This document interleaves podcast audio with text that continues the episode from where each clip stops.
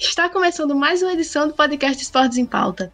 Eu sou Carol Sales e estarei essa conversa sobre o GP de Mônaco de Fórmula 1, que ocorreu nesse último domingo, dia 23 de maio, e teve a vitória de Max Verstappen da Red Bull. O GP de Mônaco, né, a gente sabe que é tradicionalíssimo na Fórmula 1 e no automobilismo mundial, né? Juntando com, junto com as 24 horas de Le Mans e as 500 milhas de Indianápolis, formam o que a gente pode chamar de Santíssima Trindade do automobilismo mundial, né?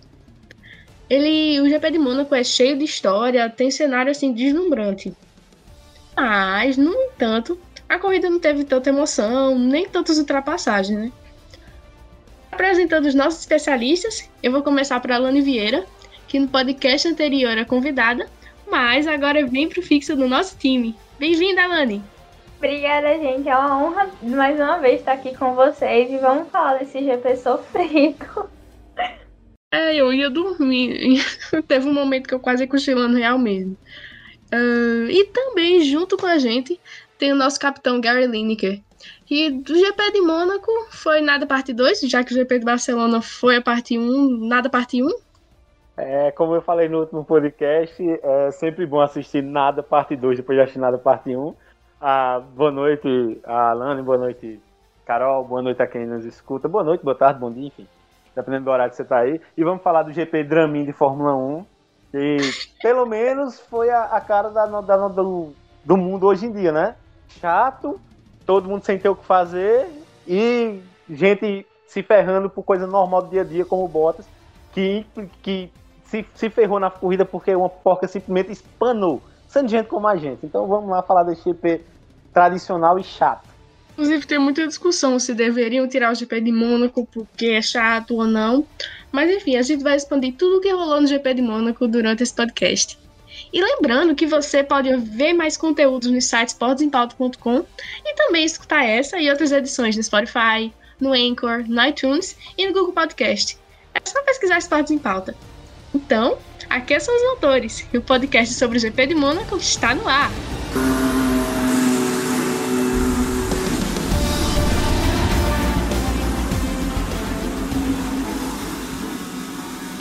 Jeito, né? Precisamos começar falando de Charles Leclerc. Ele vinha dando muito bem nos treinos livres, no qual foi muito bem também, até que, faltando 18 segundos para o fim, no Q3, bateu. Bateu lá no guardrail, né? E mesmo assim conseguiu apoio, porque ele estava com o tempo mais rápido. Então fez a parcial mais rápida. A Ferrari ela arriscou né, em não trocar a caixa de câmbio e na volta de setup, antes da corrida no domingo, deu, o carro deu problema e ele nem largou. Depois eles descobriram que o que quebrou foi o eixo de transmissão e ele não foi verificado antes dessa volta de setup. Nesse assunto, tem duas coisas bem importantes para comentar. No sábado, ainda no sábado, né, surgiram teorias da conspiração que falaram que ah, tinha batido de propósito para segurar a pole, não sei o que, não sei o que, que para mim é um absurdo. E a Ferrari foi incompetente. Dizer, não é uma afirmação, né? Já é uma pergunta, uma reflexão. A Ferrari, ela foi competente ou não ter verificado esta transmissão mais detalhadamente, assim, mesmo esse não sendo procedimento padrão, Alane? Então, até, eu até brinquei com essa teoria da, da conspiração, ou dizendo que o Charles estava querendo garantir a pole muito cedo, mas é claro que ele não ia fazer isso de propósito, né? Tanto é que ele teria que reconstruir o carro, que daria muito trabalho para os mecânicos, em menos de 24 horas, para ele poder sair, para poder fazer a volta de levar o carro para o grid, fazer a volta de apresentação. É claro que ele ia fazer isso de propósito, né? E o problema foi que ele bateu, só que Ferrari olhou o quê? O lado direito porque ele bateu do lado direito. Então vamos conferir só a transmissão do lado direito e ver que a caixa de câmbio não deu problema. Só que o problema foi no lado esquerdo. Eles não abriram o lado esquerdo para ver a suspensão, a transmissão como que estava e deixou ele ir. Ele, por isso que eles acharam que estava tudo bem. Porque eles não viram o lado esquerdo do carro, que era o lado que teve o problema. E o que eu acho que foi um erro bastante juvenil, porque tudo e tem 50 milhões, 50 mil tipos de sensor naquele carro. Dava para ter passado o, os sensores para ver como que estava a situação da, da transmissão e tudo mais, só que eles focaram no lado direito, esqueceram do lado esquerdo, e quando viu, o problema estava lá. O Monegasco perdeu a corrida em casa. É, pois é, ele perdeu a corrida em casa, perdeu, não conseguiu largar em casa. Vale lembrar que ele não tinha conseguido terminar as outras corridas que já disputou em Mônaco, se você considerar as categorias de base, né? O caminho que ele fez até chegar na Fórmula 1, né? o que é uma pena. E aí, Gary, o que você tem a dizer sobre? Assim, a, é a Ferrari voltando a, a, cometer erros que, cara, sinceramente, há, há, algum tempo a Ferrari vem, vem se repetindo em algumas pasteladas. A, a, a Alane foi cirúrgica. o carro tem um carro que tem 700 milhões de, de, de, sensores. Não custa você olhar depois de uma batida que a batida foi feia. Assim, a teoria da, da conspiração, e, o Schumacher fale, né? O, enfim, não, não vale a pena entrar nesse assunto, porque é claro que o, o Leclerc não iria bater porque queria, principalmente. Porque, cara, se ele quer parar a corrida, ele finge que deu um problema no carro e para ele em qualquer chinquene e acabou o treino. Não, ele não fez porque quis.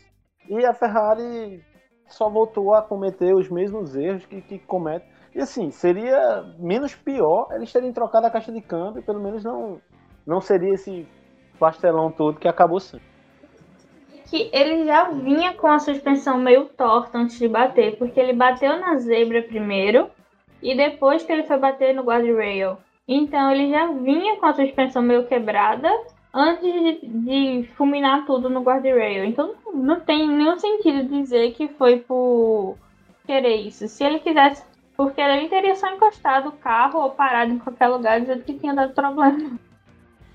Pois é, pois é não tem o menor cabimento falar em colocar nessa teoria da conspiração, porque é chover uma olhada assim, como é que ele ia correr o risco de quebrar o carro de propósito? Não tem lógica, né? Mas ele vinha andando muito bem no fim de semana, no fim de semana, na verdade nem no fim, né? Porque os dois primeiros treinos livres foram na quinta, devido a uns eventos que tinham na pista na sexta, em Mônaco, e teve a corrida da Fórmula 2 também. Mas ele vinha andando muito bem nos treinos livres, né? Cara, é muito bom ver a, ver a, ver a Ferrari ela andando na frente, sabe? Ver uma. uma... É, é diferente. A Ferrari na frente é, é diferente de qualquer outra equipe. A Ferrari é, é meio que o carro-chefe da Fórmula 1. Eu brinco direto dizendo que se a Ferrari, no dia que a Ferrari quiser que a, que a pista seja vermelha, a pista é vermelha, porque ela é quem é a dona do, da Fórmula 1. Mas assim, é, foi muito bom ver, ver a Ferrari de novo. Na, é claro que as condições de pista e a, o, o, local específico de Mônaco, a, o tipo de corrida que é Mônaco, que é muito diferente de qualquer outra corrida na Fórmula 1, ele, ele ajudou bastante nisso. Mas foi muito bom ver não só a Ferrari, mas ver novamente num pódio uma Ferrari e uma McLaren. Isso foi de, de lavar, o, de lavar a alma, principalmente para mim, que sou um torcedor do, triste da McLaren. Exatamente, e faz 10 anos que a gente não via esse pódio. E engraçado ou não, foi, foi Sebastian Vettel, que no tempo era o jovem promissor da Red Bull, o espanhol Alonso na Ferrari e o inglês da McLaren, Jason Button. Isso é sensacional. sim, sim. E agora vamos falar um pouco da corrida, né? Começando já da, larga, da largada e o espaço que Leclerc ia largar, né? O pole fica aberto, ficou assim livre, é porque a pole de direita era dele e ninguém podia ocupar aquele lugar ali já, porque ele tinha garantido a pole, né? E Verstappen, que ficou primeiro assim na, na prática, ele largou meio na diagonal ali para se proteger de Bottas e tinha caminho livre, o Bottas tinha caminho livre com espaço de Leclerc, né? Isso é justamente essa lacuna deixada por Leclerc. E Verstappen ele foi abrindo por volta de um segundo nas primeiras voltas. E aí, Gary, o que dizer dessa estratégia do holandês? Cara, o Verstappen novamente deu, deu uma aula de largada. Ele larga muito bem, todo mundo sabe.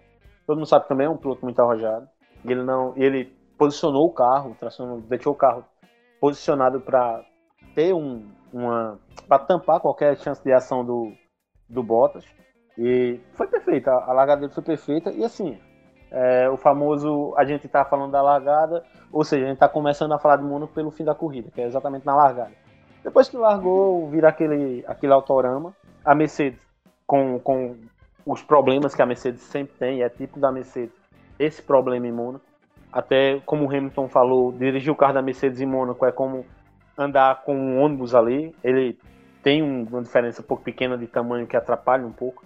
E assim, ele é feito para ser para pistas mais largas. Ah, acabou que foi uma corrida perfeita da, do Verstappen e, e assim, eu sou. Eu não sei o que a Alane pensa, não sei o que você pensa, Carol.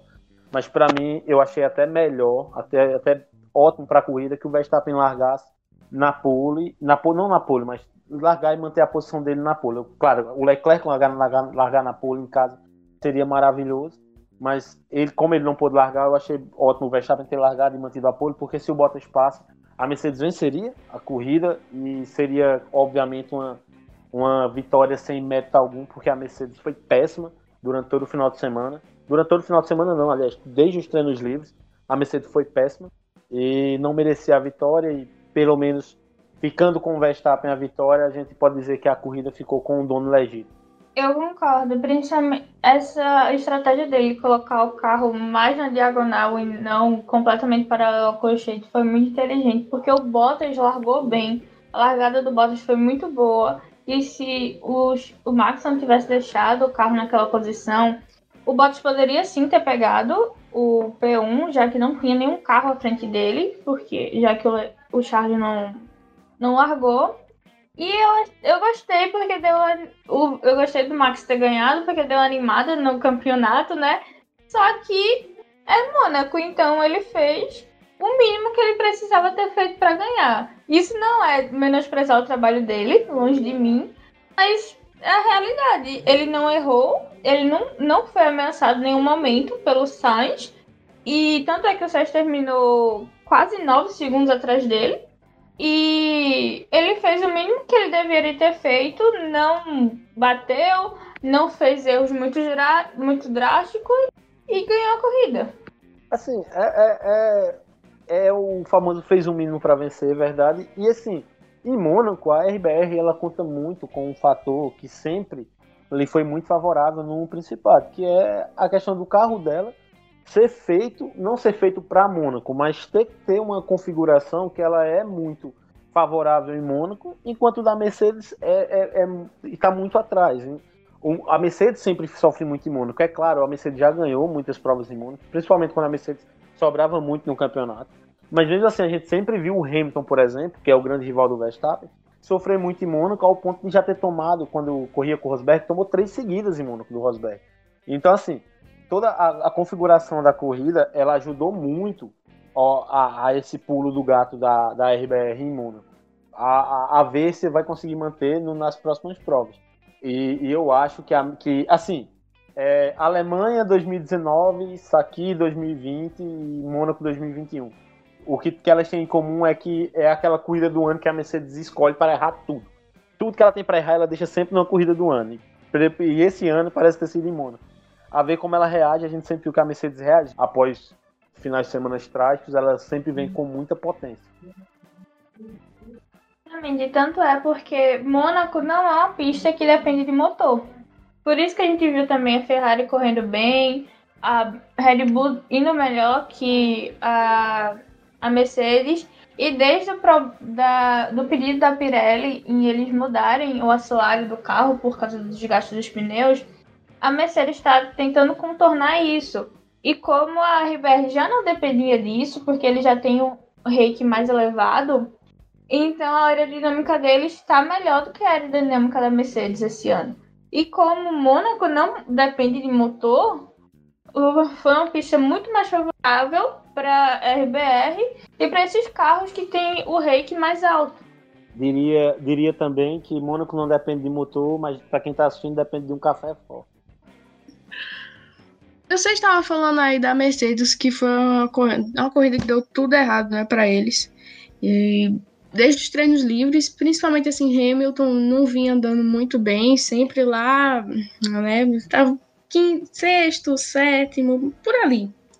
Mas um grande destaque foi com certeza Valtteri Bottas, né?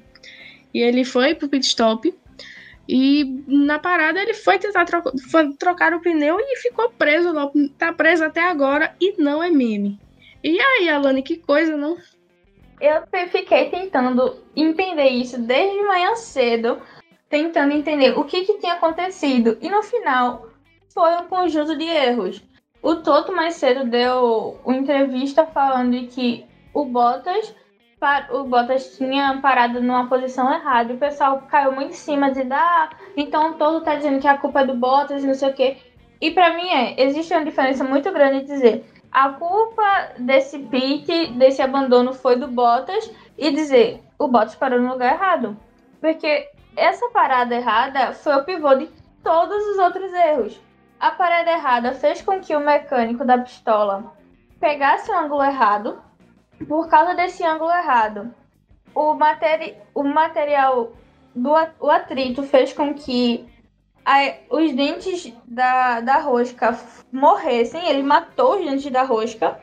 E ainda mais tem o fator de que essa peça é. E a maioria das peças de carros de corrida são feitas de metais leves. Ou seja, esses metais, eles têm muita ductilidade, que são, ou seja, eles são muito resistentes, mas eles deformam fácil. E como a pistola entrou no ângulo errado, qualquer rotação que pegue errada mata a peça. E foi exatamente isso que aconteceu. Então foi parada do, foi parada torta do Bottas, foi o material, foi o ângulo de entrada da pistola, tudo que tinha para dar errado deu errado. Então não foi a culpa. Ah, foi a culpa de uma pessoa só. Não foi. Foi puro azar. Tudo que tinha que acontecer para dar errado aconteceu, tudo junto. Tanto é que deformou muito. Todos os dentes eles eles morreram. Tanto é se vocês entrarem no nosso Twitter depois, eu vou, post, vou postar lá uma foto de como era a peça original e como ficou. E como a Carol disse, ele realmente tem que ir para a fábrica na Alemanha para tirar isso e eles provavelmente vão ter que serrar, vão ter que fazer outra suspensão, porque não dá para tirar, não tem como encaixar a pistola ali e tirar depois, porque não tem mais dente para encaixar na pistola. É, assim, como a, como a Alane falou, foi ela foi perfeita. Tá? Foi uma conjunção de erros ali. A, o final de semana da Mercedes, inclusive, foi uma conjunção de erros. E assim, a, a questão do Bottas é triste porque você você tá vendo um, um, piloto que ele, ele, quando ele consegue ficar à frente do, do companheiro da equipe, quando ele consegue ficar à frente do Hamilton, acontece dessas. Muito por culpa dele, inclusive, quando o Toto ele vem e fala que o Bottas parou numa, numa posição errada, isso prejudicou o pit stop, é óbvio que tem o, a culpa do mecânico, mas a, a, maior culpa é dele, nesse caso, por parar numa posição errada, que prejudica o trabalho do mecânico que tem que fazer aquele pit stop em dois segundos. Então, acaba acontecendo, acaba é, é, é, um decorrer do erro dele. Mas assim, o que mais me assusta nesse caso do, do Bottas é o Toto Wolff ele ter vindo a público e ele ter, ter jogado literalmente a culpa no Bottas. Isso mostra que o clima ali tá péssimo. Porque eu não imagino o Toto chegando, por exemplo, se fosse esse erro acontecer com o Hamilton, eu não imagino o Toto chegando e jogando essa culpa no Hamilton. Ele, ele já tem alguns atritos ali no, desde o começo da temporada entre os dois, tá, tá se, essa relação está se corroendo muito rápido. E eu acho que isso é só mais um capítulo que mostra que, que pelo visto, o tempo do Bottas na Mercedes ele está se acabando muito rápido. Mas enquanto ao final de semana da Mercedes, como a gente falou em off aqui, eu queria, todo mundo aqui queria ser uma mosquinha para estar tá no motorhome da Mercedes pós-corrida. Porque deve sim, ter sido sim, algo. Sim. Deve ter sido algo de maluco. O Hamilton deu uma entrevista após, após a, a corrida, em que um, a repórter chegou para ele e perguntou quais lições o, ele tirava do GP de Mônaco. A resposta dele foi simples: Eu não tenho nenhuma lição para tirar desse GP, mas a equipe tem. Ou seja, ele, ele jogou para a equipe, a bucha fez: ó, o erro é deles. E assim, até na corrida, na, e aí já falando mais um pouco do Hamilton, eu, eu achei que a equipe errou, entre aspas, com a estratégia deles e que se provou errada mesmo, porque se, se não fosse o abandono do Leclerc, se não fosse o abandono do Bottas, o Hamilton tinha acabado de nono na corrida. E assim, o, o erro, ele advém da, do, do, não da, da estratégia, porque a estratégia pode ter sido pensada para ele fazer o undercut passar, só que é uma pista difícil de fazer, e ele estava conservando pneu a corrida toda, como ele falou. Ele falou: Eu, tô, eu tava conservando pneu até agora para ir mais longe. Vocês me, me chamam e me botam atrás de outros carros. Então, Assim, a Mercedes, como eu disse no começo, a Mercedes sempre escolhe uma corrida para ela errar tudo que ela pode errar. Essa foi a corrida, ela errou completamente tudo. Da posição errada que o Bottas para, do mecânico que, que erra na hora de, de trocar a porca e espana a porca, do, do, da estratégia do Hamilton. Enfim, foi, uma, foi trágico. Tá? O final de semana da Mercedes a gente pode definir como trágico. Exatamente. Foi desesperador. Tem até um áudio, é, tem até um áudio do Hamilton, um rádio do Hamilton falando: Cara, vocês me chamaram pro pit antes de todo mundo. E a Mercedes já tem um problema de aquecimento nos pneus. E Mônaco é uma pista que demora horrores para você aquecer pneu. E para mim, aquele pit foi muito cedo. E, e assim, né, pra, pra piorar, quando ele chama, ele, ele ainda. O, a Mercedes já tem um problema de aquecimento de pneu, tem um problema de traseira, que todo mundo sabe que, tá, que, que foi consertado durante o tempo, mas ainda persistem alguns probleminhas. E a Mercedes ainda chama ainda bota o cara com o pneu branco, com o pneu duro, na pista. E, e aí o, você junta tudo isso, ele passou a andar dois segundos mais lento que todo mundo que estava na pista. Então, mesmo que a, que, a, que a ideia fosse botar ele mais rápido na pista, para ele ganhar tempo para voltar na frente dos outros quando os outros parassem, essa estratégia de meter um pneu, o pneu duro naquele momento já matou essa, essa mesma estratégia que ela pensou. Ou seja, não, não faz sentido o que eles tentaram fazer. Eu não entendi também colocar o pneu duro, né? A Mercedes nunca erra, mas quando erra é catastrófica. sim, sim, com certeza. E a bruxa na Mercedes estava solta mesmo. E uma coisa incomum aconteceu esse fim de semana, né? O Hamilton ele estava meio sumido o fim de semana todo. Ele tinha conseguido o sétimo melhor tempo no quali. Ele pulou, né, na prática para sexto devido ao abandono de Leclerc antes da largada. E ele terminou em sétimo. E detalhe, ele foi o último na volta do líder, né? Foi o último antes do, de tomar a volta. E o patrão tava meio off esse fim de semana, né? Oxe, muito off ele tava. E não só da corrida, como nas redes sociais também. Ele postou pouquíssima coisa e ele sempre posta alguma coisa uhum. good vibes, assim. E nessa não teve good vibes, não. Ele terminou 68 segundos atrás do, do Max. Como a Carol bem disse, foi o último piloto antes de, to de tomar a volta. Mas se tivesse uma Sim, voltinha dá... mais, ele tinha tomado essa volta. Assim, a, chegou um momento, dado momento da, da corrida, que a gente começou a perceber que o Hamilton ia acabar tomando uma volta do Verstappen, que seria uma cena icônica. Ia ser cena de, de estampar pôster. Hoje ia estar tá rolando um monte de pôster dessa ultrapassagem. Eu seria o líder do campeonato e o vice-líder e um tomando volta do outro. Coisa que acho que aconteceu. Acho não, tenho certeza. Aconteceu raríssimas vezes na Fórmula 1. Queria, se isso tivesse acontecido, o Max deveria ter dado uma de Lando e ter dado tchauzinho só pelo deboche. Assim, a, a Carol falou que a Mercedes cometeu muitos erros nessa semana e me lembrou muito o que tem um, tem um amigo meu que fala, né? Ele nunca bebe. Mas quando bebe, ele enfia o pé que é para beber horrores. É a Mercedes, ela nunca erra. Mas quando ela erra, ela erra com louvor. E Hamilton, ele. Como vocês veem a adaptação dele ao circuito de Mônaco? Faltou alguma coisa assim? Já analisando a parte mais do piloto Hamilton. Ele, o que aconteceu? Ele não se adaptou ao circuito, Alane? O que acha? Tava respondendo. Ele é um piloto incrível, sim, mas o carro não tava respondendo.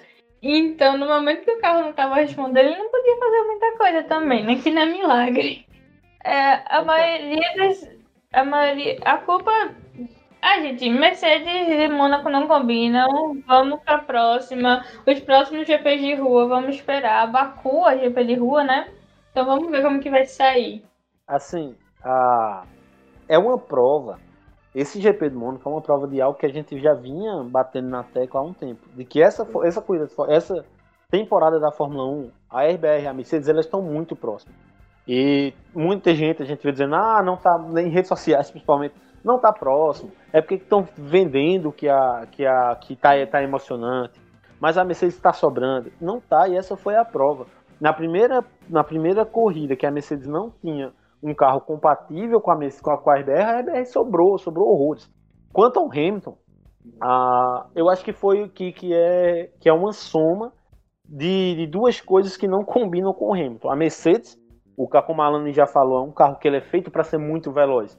Em Mônaco não perde essa velocidade toda. E o Hamilton, que ele é um piloto sabidamente muito rápido e um piloto que é o famoso amante da velocidade, literalmente, ele quer bater recordes de velocidade. Ele é um piloto que, ele, que em pistas de alta ele sobra na turma. E aí você pega um Mônaco, que é um traçado, que é um, que é um circuito mais truncado, que é um circuito mais lento. Que aí sim, óbvio, você tem que ter toda a técnica. E ninguém aqui duvida que o Hamilton tem técnica para guiar em Mônaco. O, o, o que falta é espaço para ele mostrar no que ele tem a sua maior vertente, que é a velocidade. Em Mônaco não existe tanto isso. Tanto é que o Bottas se sai melhor do que o Hamilton em, em, em Mônaco, e talvez seja a única pista que a gente vai ver o Bottas saindo melhor do que o Hamilton.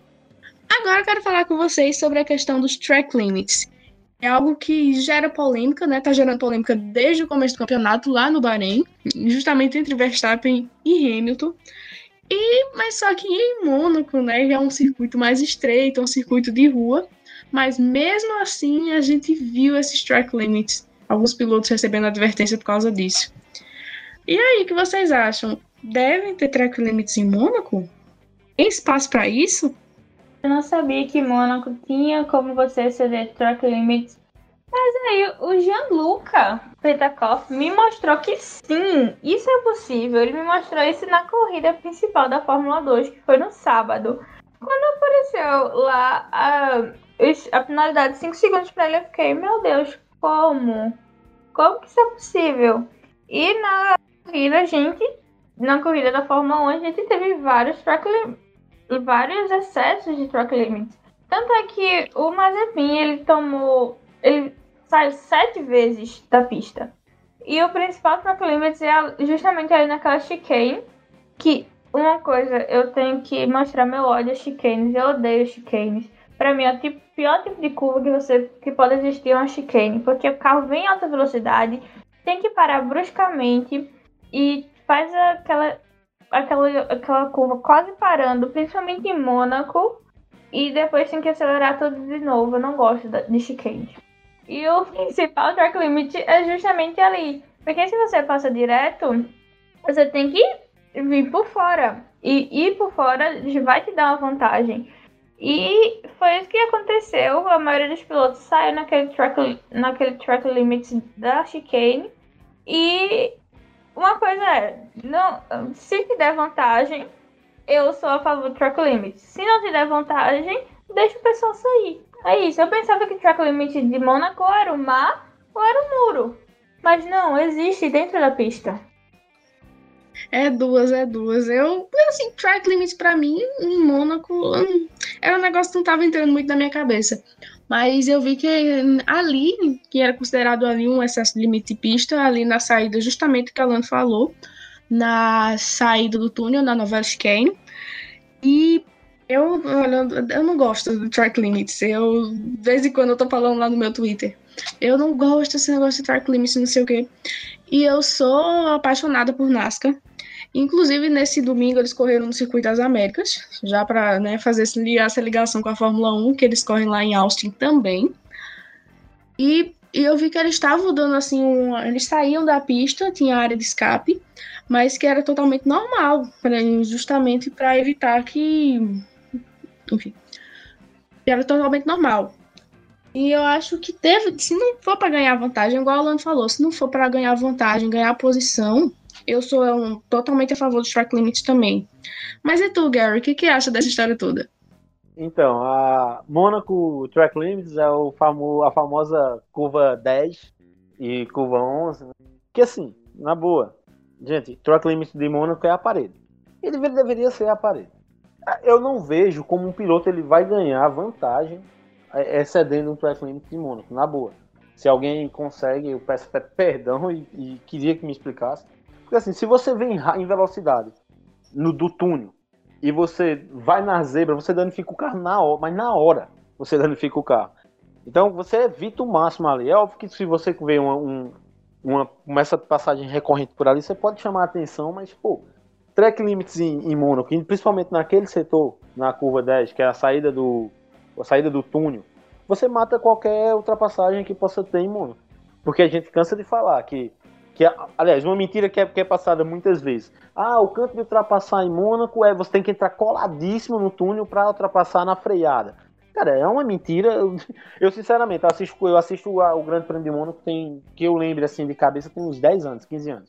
Eu nunca vi uma ultrapassagem ali. em Mônaco. Nunca vi de dois carros semelhantes, nunca vi uma ultrapassagem ali. E, e, e assim, se você vai ultrapassar sem exceder o limite de pista, acabou qualquer ultrapassagem, porque você obrigatoriamente para dividir aquela aquela aquela curva, você vai ter que um carro passar a exceder o limite de pista. Não tem, não tem como. Você pode lembrar as ultrapassagens que você lembra de, em Mônaco. Naquele ponto, é sempre com um carro indo para lá da zebra, para lá do Deus me livre, como diria Galvão Bueno, para fazer aquela ultrapassagem.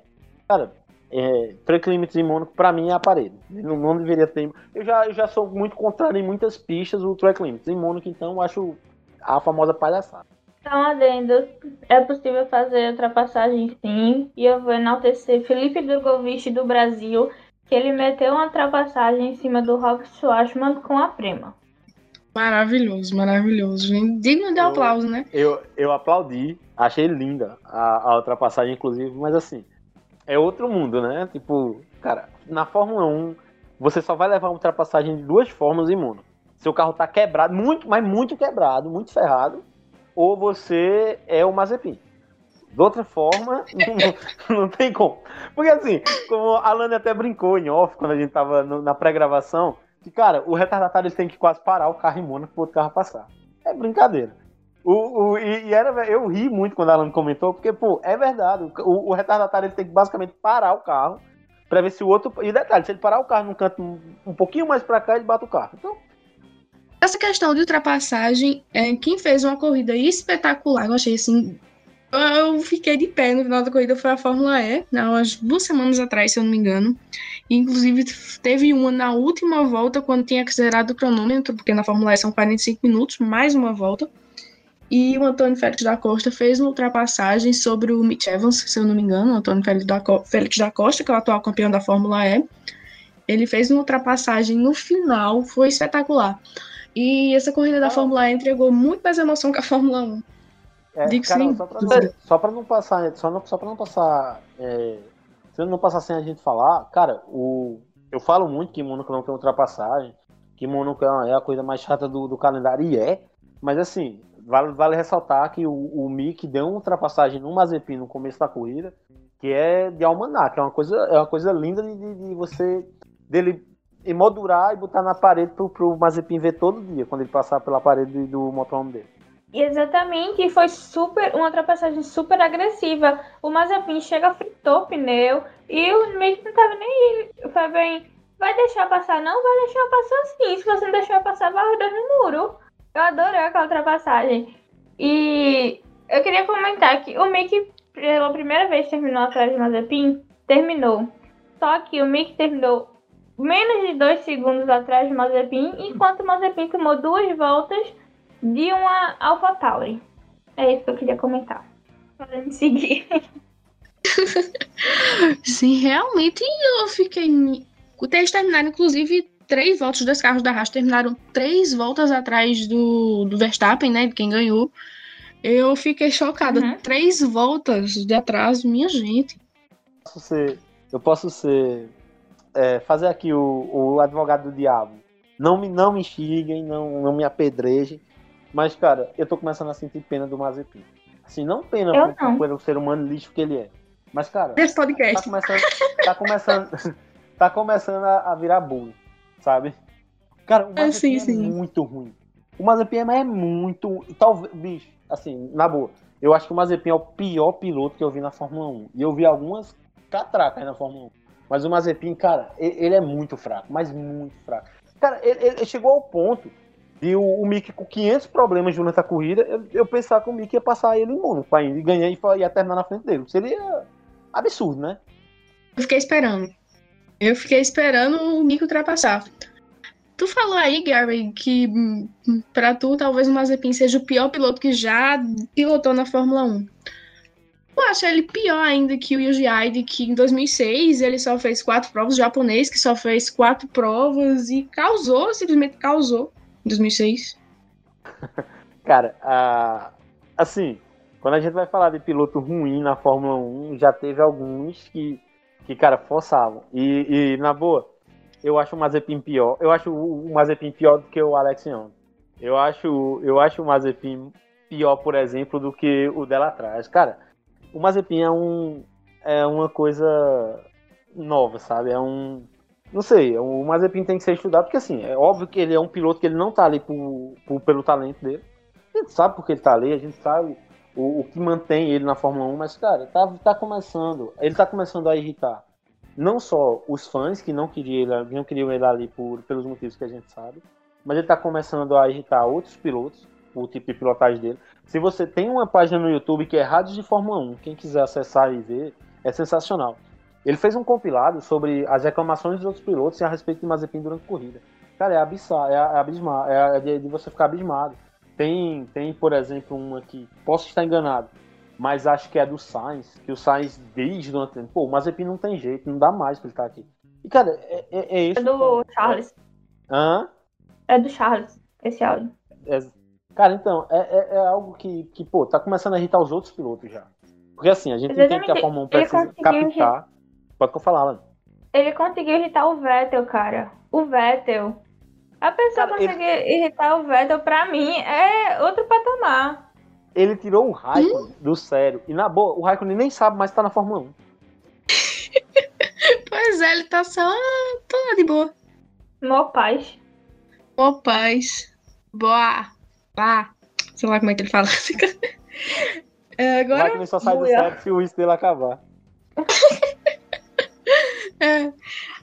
Agora, aproveitando que vocês falaram de Sebastian Vettel, vamos falar dele que largou em oitavo e terminou em quinto, fazendo a alegria de muita gente, né? Que tem muito fã do Vettel ao redor do mundo.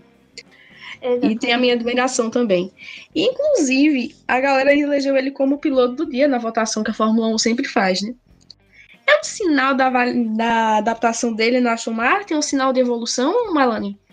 Desde desde a corrida de Portimão, a, Aston Martin vem começando a fazer melhorias no carro. Eu acho que eu falei isso no, no podcast passado, mas ela, ela é a única equipe que teve o chassi refeito para esse ano. Era a única equipe, a Aston Martin é a única equipe que fez um chassi novo para 2021. Todas as outras equipes ficaram com o do ano passado. E esse foi o ponto. Eles também, assim como a Mercedes, eles também fizeram um chassi com o rake muito baixo. E quando veio a, o pedido da Pirelli para mudança de assoalho, eles sofreram com isso, tal como a Mercedes uhum. também sofreu. E o maior problema deles estava sendo os dutos, porque o ar que tava, tava vindo, em vez de ele sair, passar por, pelo pneu de trás e sair, ele estava indo para debaixo do carro, o que diminui o downforce. Por isso que ele não tá, a Martin enfrentou tantos problemas e não estava vindo tão rápido. Mas desde o GP da Espanha, eles conseguiram melhorar em 0,5 segundos em relação ao primeiro GP. A gente não conseguiu ver isso em pista, até, até Mônaco, porque a Ferrari e a McLaren se manteram constantes. Então, a gente só conseguiu, a gente só conseguiu ver que eles melhoraram, que a Aston Martin melhorou quando a gente foi pegar os números dele e comparar com as outras corridas. Então, a Aston Martin sabe o problema que eles têm, sabe como resolver isso, e o, o Vettel tá se acostumando com o carro, porque a gente não pode só colocar culpa no Vettel, porque o Lance também estava vindo muito ruim no começo da temporada, ele estava péssimo também. Então Sim. não é só questão, ah, o Vettel tem que se aposentar e não sei o quê, porque mesmo o Lance com anos de equipe não trocou de equipe e tava, não estava tendo resultado igual. O Vettel estava pior que o Lance? Tava, mas era justamente a questão da adaptação. Então, agora que a Aston Martin sabe os problemas dele, sabe como arrumar, e também o que? A quinta corrida, o Vettel conseguiu pegar a manha do carro.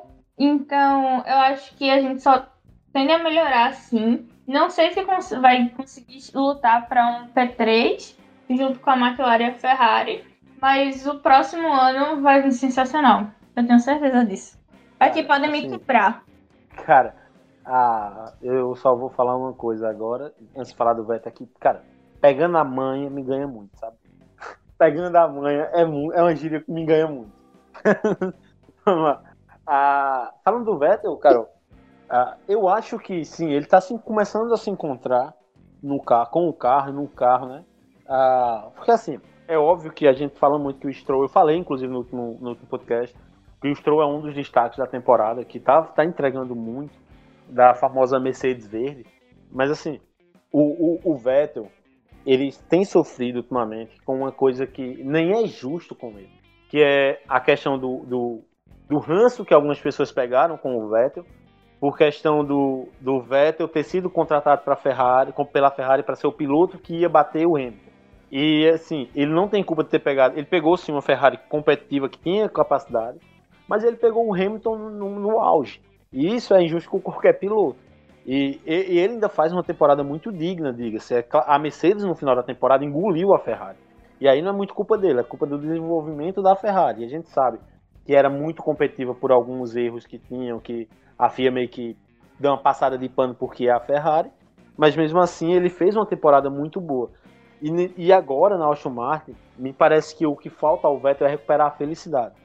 Eu, eu, vejo o Vettel muito triste, inclusive. É até meio, meio que me pega isso. Ele me parece triste, às vezes, nas corridas.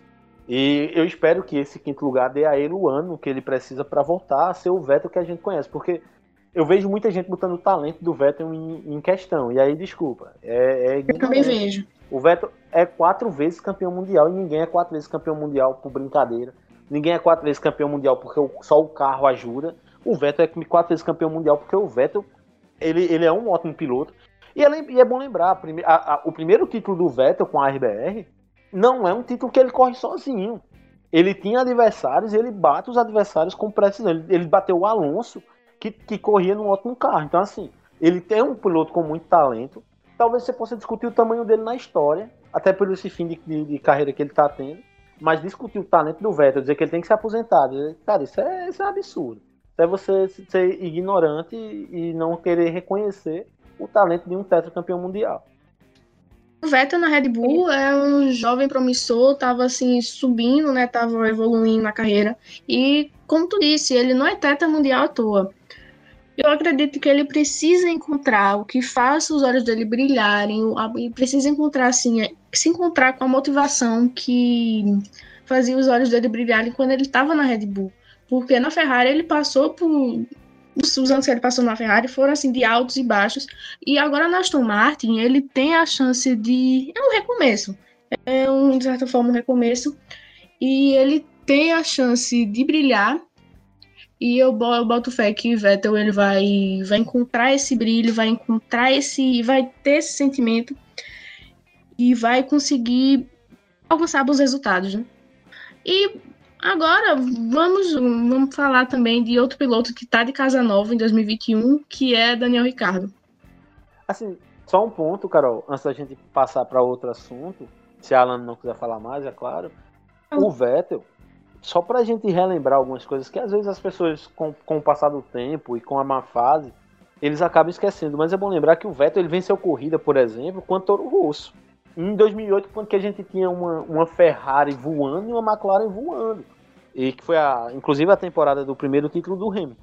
E, e ele, ele vai em 2009 para a RBR e, e em 2009 ele já começa a apresentar resultados excelentes. Então, dizer que o Vettel é campeão só por causa da RBR é você desconhecer o que foi a carreira do, do, do cara, sabe? Uhum. Exatamente, eu até cheguei a falar no Twitter essa semana justamente por isso, que um cara fez.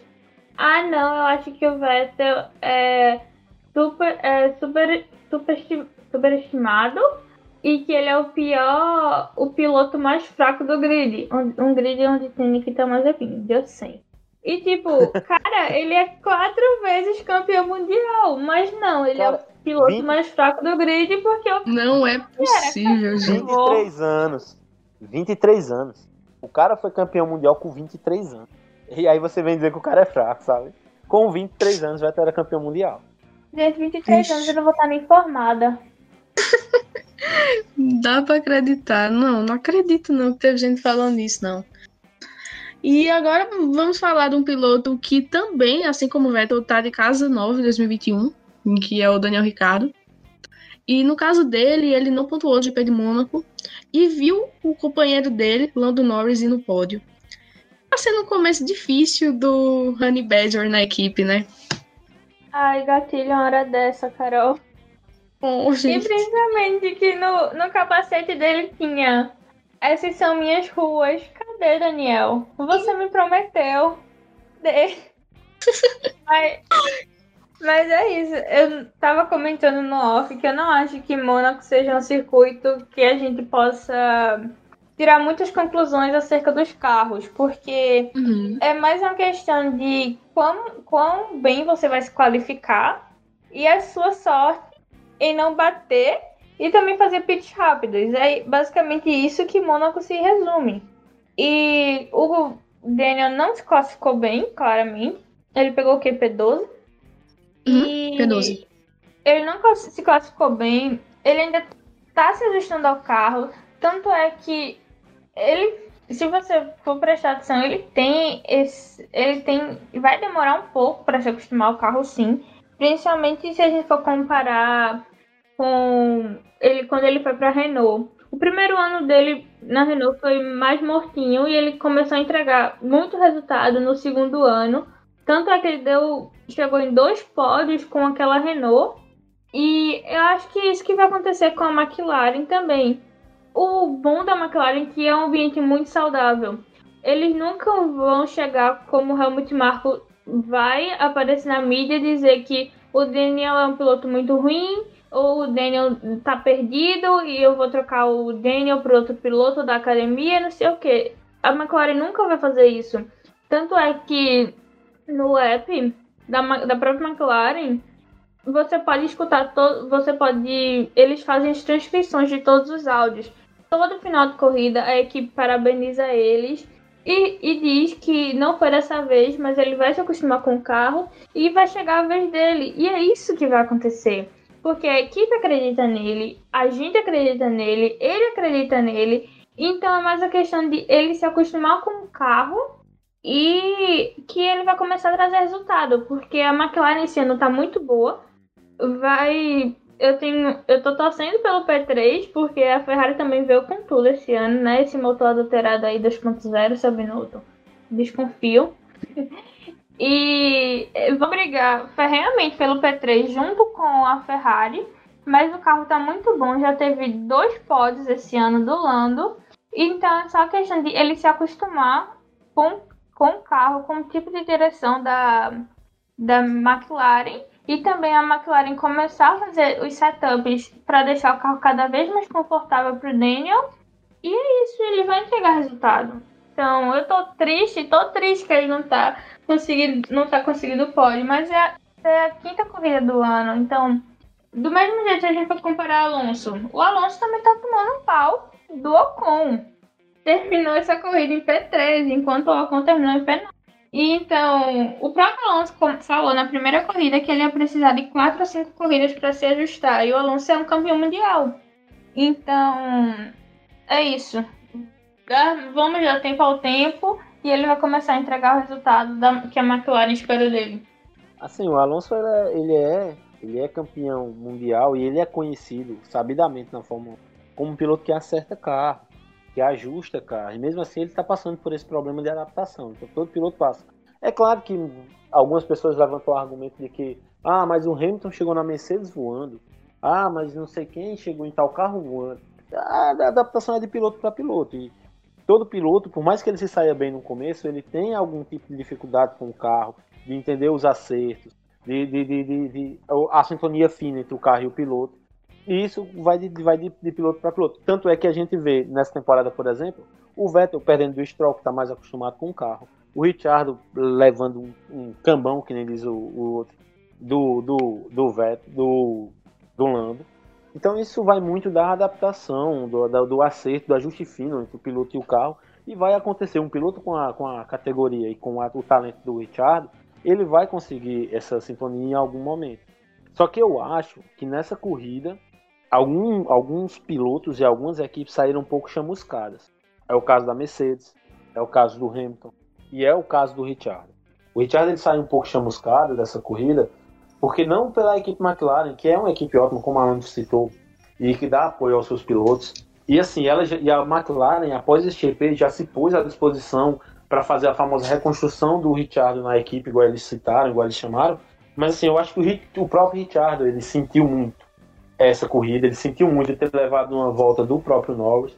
Ele sentiu a, a, a corrida, tanto é que ele dá uma declaração muito forte após a corrida, quando ele diz que ele não sabe se ele vai conseguir acompanhar o ritmo do Norris, porque ele não sabe se ele vai conseguir se ajustar ao carro. É, eu vi pela primeira vez, porque o Richard ele é sempre aquele piloto sorridente, aquele piloto alegre, e, a gente viu a primeira vez ele com um pesar, ele falando com, uma, com, uma, com, certa, com um certo pesar na voz e tudo. Isso me, me chocou um pouco. Ele, ele chegou a dizer que está fazendo de tudo para fazer o seu melhor num carro, mas que isso não está não tá tendo diferença e que a, a, a, a, distância da, pela telemetria só está aumentando e que ele não está conseguindo a, e está sendo muito duro para ele ficar sempre atrás e tudo. Acho que ele sentiu muito e aí eu tenho medo. Eu tenho medo dele se abater e a gente sabe que a Fórmula 1, por mais que muita gente ache que Fórmula 1 é só o carro, é só o mecanismo, é só, é só o talento, a gente sabe que tem muito da cabeça, sabe que quando o piloto ele tá, ele tá irritado, ele tá triste, ele, a performance dele na pista cai, esse abatimento é, é, é ele atrapalha a, performance do piloto na pista.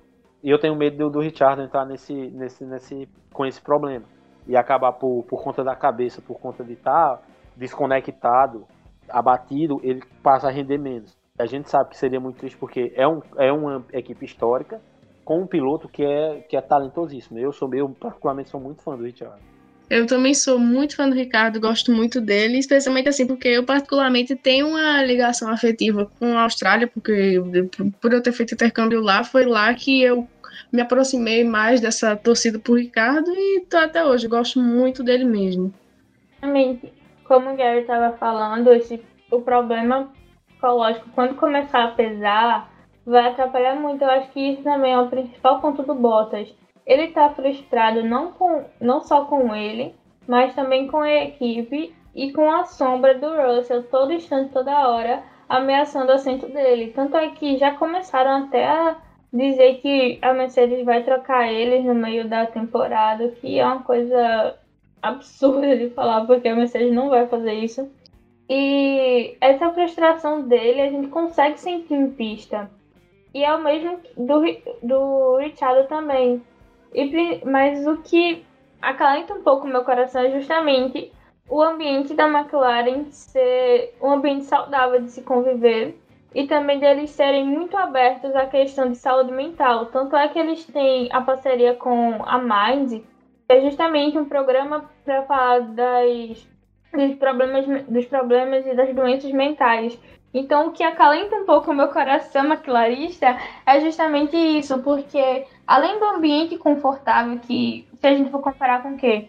Com a RBR que tem a pressão em cima o tempo todo, é, a, eles também são muito abertos nessa questão de saúde mental. Eles falam sobre isso, tanto é que tem várias entrevistas do Lando falando sobre as dificuldades que ele vem enfrentando desde que ele entra na Fórmula 1, desde que ele virou piloto McLaren. Também tem um vídeo no YouTube do, da McLaren falando sobre. Fala, entrevistando os, os mecânicos, da, os engenheiros da McLaren, que foram os primeiros casos de Covid lá na Austrália no começo do ano passado. Então é isso que acalenta um pouco meu pobre coração maquilarista. Só para só pra completar, Carol, o que a Alane falou e o que o, o que eu tava falando sobre a questão do abatimento dele, a, a declaração do, do Richard foi, foi a seguinte, abre aspas, é questão de como fazer uma curva, talvez sobre como frear, como girar o volante. Claro que eu vou seguir trabalhando nisso. Só que esse final de semana eu estive tão para trás que eu quero me desligar disso por alguns dias. Caso contrário, essas análises só vão nos deixando travados já estive nessa situação no passado e não quero voltar a isso.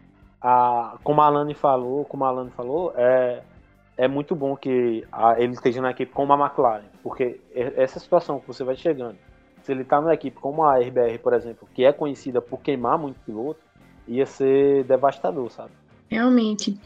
E teve uma declaração no sábado que me chamou a atenção, né, depois do quali, ele falou assim: eu não quero ser aquele cara que tem algo quebrado, que diz que tem algo quebrado, mas precisamos averiguar de uma forma geral, porque eu me recuso a acreditar que sou talento aqui. Já ganhei aqui com o Max como companheiro e é óbvio que o Lando é rápido. Mas eu me recuso a aceitar que ele é um segundo mais veloz aqui. E eu não tenho a intenção de diminuí-lo. Mas eu me senti bem durante todo o fim de semana, senti que fiz boas voltas, e aí quando fui ver, um segundo mais lento que o Lando. Então, não tenho respostas. Eu acredito que a McLaren, como assim, como vocês falaram, a McLaren é uma equipe assim que dá apoio aos pilotos e eu também fico muito feliz que ele está na McLaren. E eu acredito que eles vão se adaptando, o Ricardo vai se adaptando, a equipe, eles vão trabalhar juntos, um trabalho assim realmente de equipe, para que eles possam para que o Ricardo possa melhorar e para que ele tenha um bom desempenho, né, ao longo do campeonato. Ah, para mim, a diferença da McLaren para outras equipes, Carol, é, é, é assim, só para ser rápido, é o seguinte, hum. eu tenho certeza que o Richard vai ser ajudado pela McLaren até o final do ano e pelo contrato, se ele precisar ficar lá, e ela vai ajudar ele a, a se acertar com o carro. Eu não tenho certeza se o Pérez termina a temporada na RBR. Essa é para mim a diferença da, da, da, da equipe, sabe? O tratamento. Humano já. A Red Bull é conhecido por né, principalmente Helmut Marko, zero paciência, paciência nenhuma com os pilotos, tanto da Red Bull quanto da AlphaTauri. Mas voltando corrida e ele já tava criticando o Pérez por não se dar bem. Eu fiquei Meu É um baita de qualquer, qualquer oportunidade que ele tem para falar do Gasly, ele vai falar. Não deixa o menino em paz. Eu tenho para mim que essa é a maior teoria da conspiração que eu acredito que é o quê? Hamilton tentou levar o Gasly mais uma vez de volta para RBR e, Gasly, e o Pierre não aceitou. Por isso, toda oportunidade que tiver agora de criticar, ou ele vai, não precisa nem ter oportunidade. O Hamilton vai criar uma oportunidade da vida, da vida dele. Vai criar uma oportunidade em todo o GP para criticar o menino. Justamente por isso, porque ele foi rejeitado. É isso que eu acredito. Obrigada. Bem-vindos. A... Obrigada por escutar meu TED Talk. Não, mas a Red Bull é um ambiente tóxico pra caramba, né? E um ambiente bom, ainda mais no esporte tão competitivo e tão assim que a Fórmula 1 é, faz toda a diferença. Aproveitando que a gente tá falando da Red Bull, né? Vamos falar agora de Verstappen, que ele venceu, né? E o pódio contou com foi um pódio bem jovem, contou com Verstappen, que tem 23 anos, Sainz com 26 e Norris com 21. Pódio bem jovem, e aí, o que vocês acharam? Gostaram do pódio? Tem o, tem, tem o Leclerc também, que era pra estar tá aí na, na briga, que também é muito jovem, sabe? É, assim, a, uhum. o futuro da Fórmula 1 ele tá garantido. A, Com certeza. Durante, durante um tempo, eu me lembro muito da, da época do Schumacher, que quando o, o Schumacher ele tava parando, apareceu o Alonso, que todo mundo tinha que ia ser o, o próximo piloto que ia guiar a Fórmula 1. Depois do, do Alonso, o Hamilton aparece, mas o Hamilton com aquele monte de problema que ele tinha extra pista, aí ficava todo mundo na dúvida, pô, quem será o novo piloto e tal, aparece o Vettel e esse piloto. Essa safra da Fórmula 1, eu vejo como a safra que tem mais, eu não vou dizer que tem pilotos mais talentosos, é óbvio, porque a gente teve uma safra que tinha Vettel e Hamilton. Mas assim, ela é uma safra muito, muito rica, de muitos pilotos muito talentosos. A gente pode citar aqui de jovens, tem o, o, o próprio Verstappen, o Lando, como você citou, Carol, tem o, o, o Sainz, tem o Leclerc, tem o Mick, tem vários pilotos jovens que, pô, é, é, pelo menos por mais 10 anos, em, o alto nível da Fórmula 1 ele tá garantido. Sim, real. E a gente também, se a gente parar para vocês que assistem Fórmula 2, a gente parar para ver, tem muito, tem a base tá muito boa. Eu tenho até pena de que alguns pilotos que são muito bons não vão chegar na Fórmula 2, na Fórmula 1, justamente pela falta de vaga. Porque então, a aconteceu com o RB, a academia da R...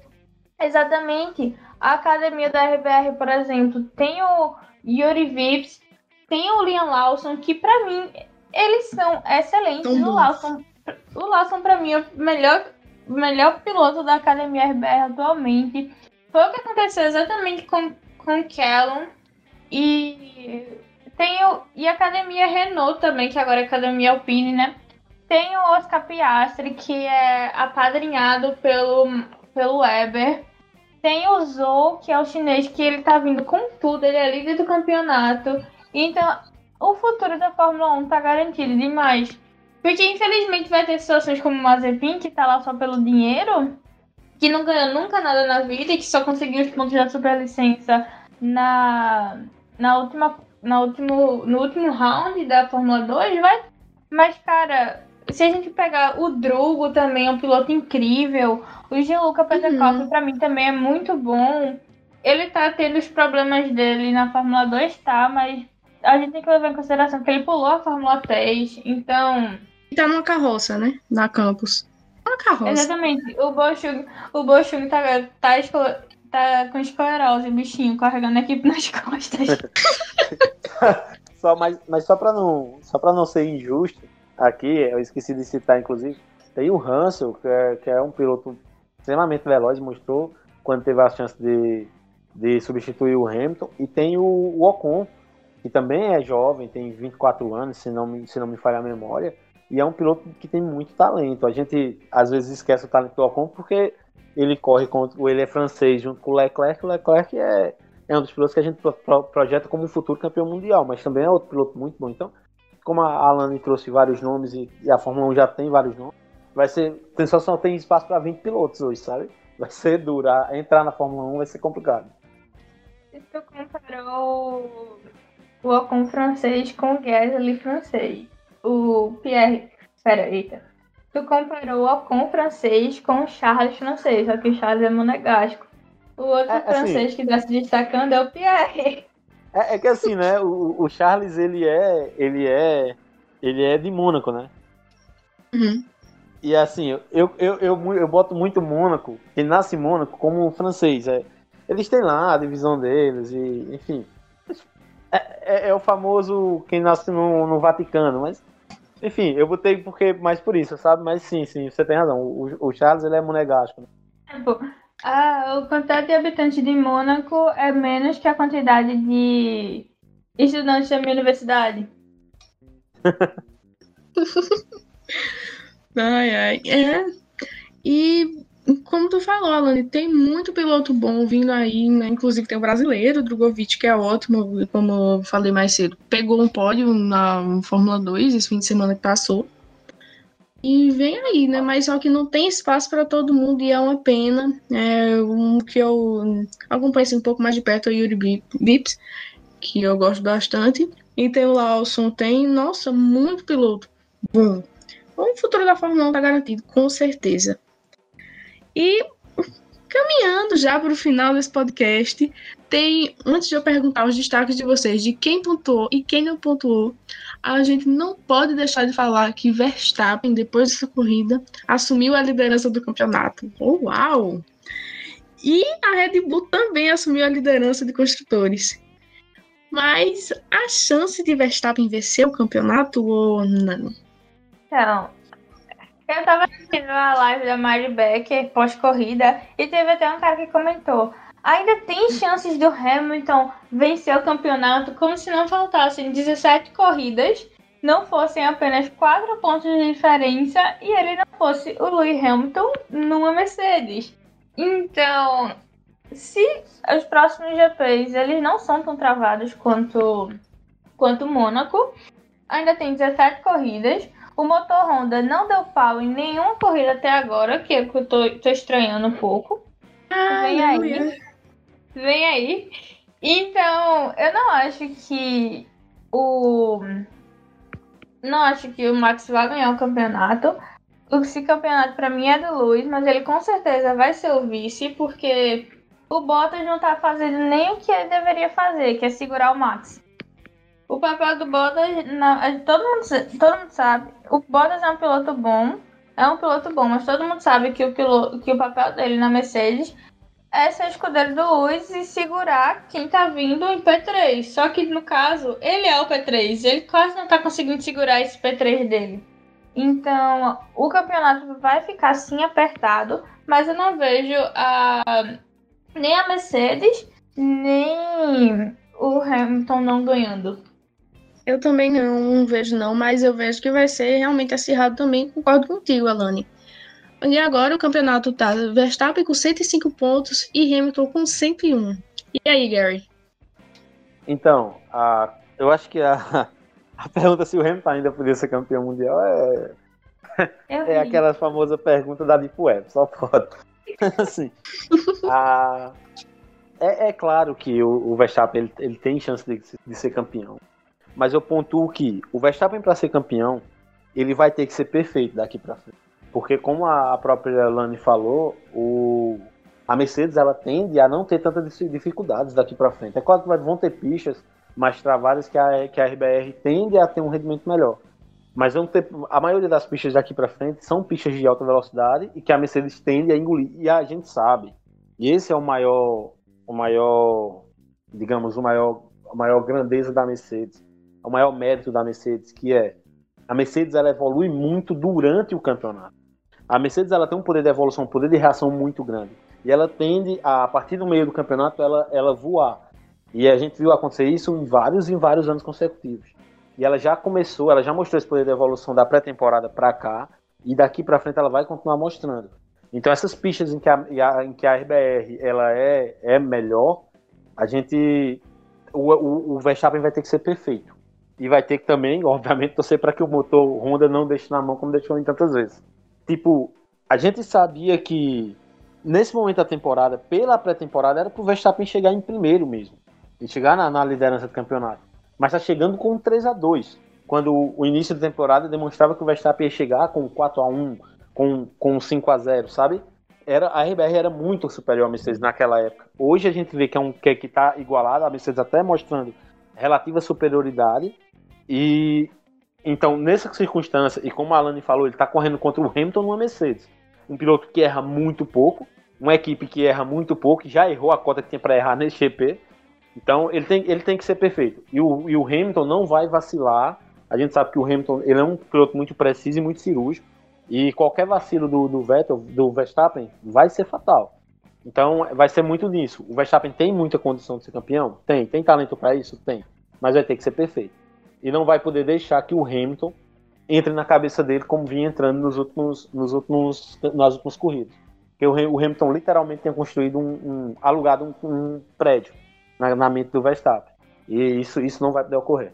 Exatamente. E também o segundo, a questão do o desempenho do segundo piloto vai influenciar muito, porque o Checo ele não está 100% acostumado com o carro.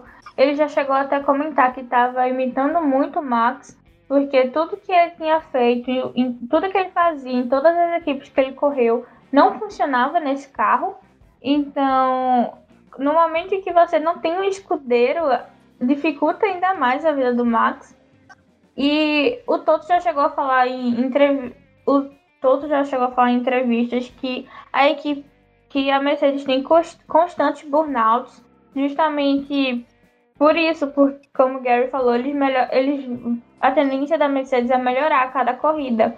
Então, eles têm excessivos burnouts justamente por, terem, por estarem trabalhando muito para desenvolver o melhor carro possível. Se a classificação dos pilotos está acirrada, dos construtores está mais ainda. A Red Bull está com 149 e a Mercedes 148. É, então vamos aguardar os próximos capítulos e esperamos que o campeonato, ao longo do campeonato, esteja continuando, se continua essa competição, né, essa disputa acirrada. Agora, eu gostaria que vocês destacassem um piloto que pontuou e um que não pontuou. Lembrando que quem pontuou foi Verstappen em primeiro, Sainz em segundo, Norris terceiro, Pérez quarto, Vettel quinto, Gasly sexto, Hamilton sétimo, Stroll oitavo, Ocon em nono e Giovinazzi em décimo. Então, eu queria um destaque de quem pontuou primeiro, Alane. Então, o destaque de quem pontuou para mim foi o Sainz. Eu até comentei na corrida que eu achava que ele ia ser o piloto do dia. Para mim, ele fez uma corrida ótima, sem erros. Tanto é que ele ficou 18 segundos à frente do Norris. E para mim, ele, para mim, não que o Vettel não tenha merecido o piloto do dia, ele mereceu, mas para mim o piloto do dia foi o Sainz, sim, porque ele fez uma corrida incrível, ainda mais numa Ferrari, que pelo ano passado estava uma tristeza. E dos pilotos e dos pilotos que não pontuaram, o destaque tem que ser, é positivo ou negativo? O que você quiser. Ah, então eu vou entrar.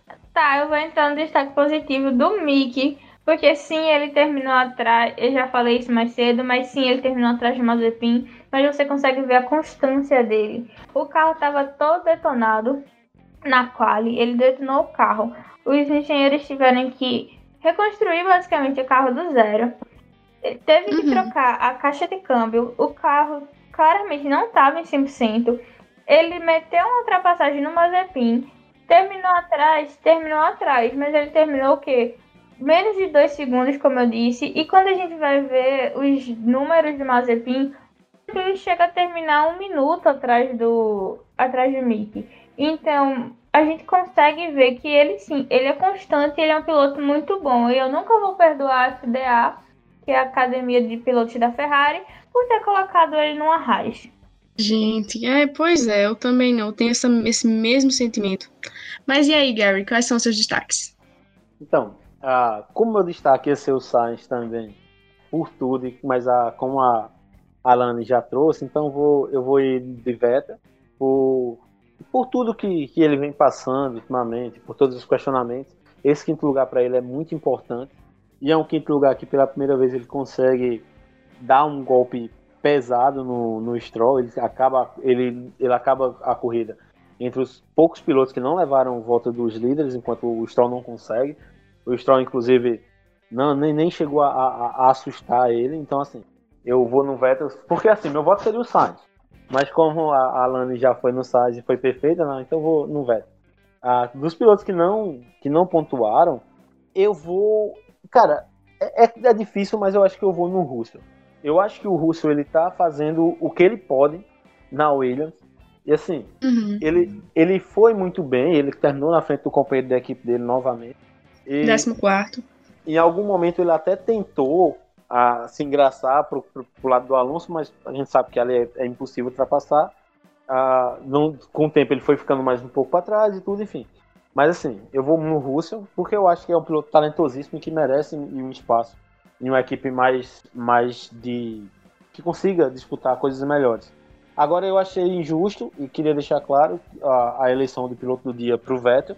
Não porque o Sainz deveria ganhar, não porque o Verstappen deveria ganhar, mas porque quem deveria ter ganhado devia ser o Mazepin, vamos ser justos, porque ele conseguiu não bater em Mônaco. E isso para ele já é uma grandeza. Só se parece que Jesus desceu e pilotou o carro. Então é isso. Que milagre ele não bateu. Eu fiquei esperando assim a corrida toda. Que volta ele vai bater. Eu, se, se perguntasse no bolão, com certeza eu puxaria no bolão. Olha, que volta o Mazepin vai eu bater. Acho que Verstappen, eu acho que Verstappen tava liderando a corrida. Ainda. Verstappen tava liderando a corrida e pensando que hora ele vai fazer M, que hora ele vai fazer M. Sabe? Exatamente. no, no, no GLR do Telegram, a gente chegou a fazer bolão. Eu tinha dito que ele ia bater na primeira volta. Eita, nem coloquei, mas ele conseguiu bater no. Na última ele conseguiu bater na foto da apresentação. Bater não, mas sair da volta da apresentação, cara. Então ele, ele é qualquer coisa. Agora os meus destaques. O que pontuou, eu vou um pouquinho diferente. Eu vou falar do Giovinazzi, que ele inclusive passou por Q3 e conseguiu terminar em décimo ainda pontuou, né? Já o meu destaque de quem não pontuou vai também ficar por conta de Russell em 14 foi uma posição bem interessante. E ele tá tirando assim o máximo do carro e a Williams está subindo devagarzinho assim. E o Russell, o Russell é o Russell, né? O futuro sucessor do assento da Mercedes. E, enfim. Mais alguma coisa pra falar, gente? Posso errar? Eu acho que a gente falou sobre tudo do GP de Mônaco e que tem que acabar. Uhum. Exatamente. Gente, vocês viram que a Fórmula 1 conseguiu fazer um, um vídeo de quase seis minutos dos melhores momentos do GP de Mônaco. Ele conseguiu fazer melhores momentos. Se ele cons conseguiu. Esse cara tem que ser promovido. Esse cara tem que ser promovido. Eu não assisti, eu não assisti o vídeo, eu só vi o print, eu só vi o print, mas eles conseguiram fazer um vídeo de seis minutos de melhores momentos do GP de Mônaco. Como? Também não sei. Inclusive, inclusive, já que a gente tá caminhando pro final, vou deixar aqui uma dica ah, de saúde. Gente, acho que foi Quem... dois minutos foi o. Acho que dois minutos do vídeo foi o, o, box, o a parada do, do Bottas. Isso! Cara, eu vou deixar aqui uma dica de saúde pra gente tá terminando aqui. Você que vai viajar, que não quer estar tá tomando mais medicamentos e, e, e, quer uma coisa mais natural, baixa um celular, o GP de Mono, e assista 10 minutos é o sono na Exatamente. Também uma. E se você não está cansado do GP de Mônaco, a alternativa é GP da Espanha. Funciona igual. Nada parte 1, nada parte 2. Não, isso que o Gary falou no podcast passado, nunca mais esqueço. Barcelona, nada parte 1, Mônaco, nada parte 2. E essa do drama. do... Coisa foi boa, hein? Do negócio pra dormir.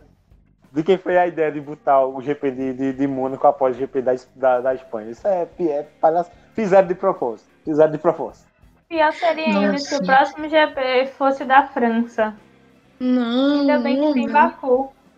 Nada parte 3. Seria nada parte 3, né? Paul Ricard, um circuito chato pra caramba. Mas o próximo circuito. É, trilogia de nada parte 1, nada parte 2, nada parte 3. Mas a próxima corrida vai ser justamente o GP do Azerbaijão em Baku, nas ruas de Baku, né? O circuito de rua, que ia ser mais legal do que o de Mônaco, né? Vai ser dia 6, às 9 da manhã, um pouquinho mais cedo, né?